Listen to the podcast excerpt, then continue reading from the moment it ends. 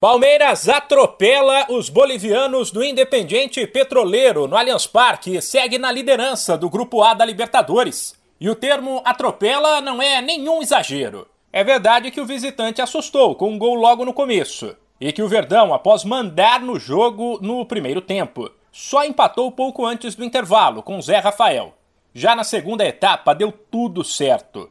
Implacável mesmo com um time misto. O Palmeiras marcou sete gols e venceu por 8 a 1 numa noite de recordes. Foi a maior goleada do Allianz Parque, a maior goleada da era Abel Ferreira e a maior goleada do time na história da Libertadores. Destaque para Rony, que deixou o dele e com 12 gols é agora o maior artilheiro do Verdão no torneio, empatado com Alex. Para Veiga, que entrou no fim, marcou dois golaços e botou pressão no técnico Tite por uma convocação. E para Rafael Navarro, que balançou as redes quatro vezes depois de marcar dois na semana passada contra o Deportivo Tátira, levou o troféu de melhor em campo e disse que vai trabalhar para que a torcida não precise mais cobrar a diretoria pela chegada de um camisa 9. Um troféu muito especial para mim, meu primeiro troféu. É, era confiança, estava um pouco sem confiança, né? Mas depois que, que saiu ali o, o primeiro gol, tira aquele peso. Então estou muito feliz pelo, pelos gols e pela assistência também e pelo ter ajudado a equipe. Eu acho que não me incomoda, acho que me motiva a trabalhar mais, sabe?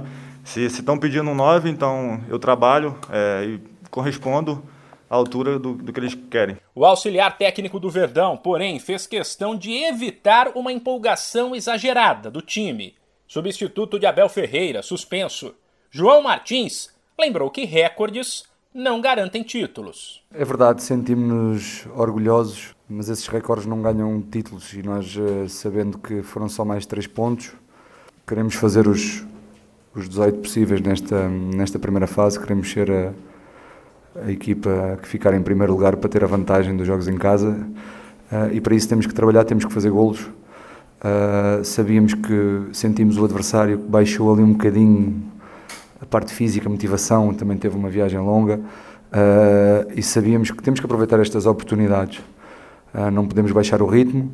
Ficamos felizes por bater estes, estes recordes, felizes pelo Navarro, pelo Rony, pela equipa em geral, pelos jogadores que iniciaram, pelos jogadores que, que, que entraram, entraram muito bem, focados e a trabalhar. O Palmeiras volta a campo sábado, fora de casa, contra o Goiás, pelo Brasileirão.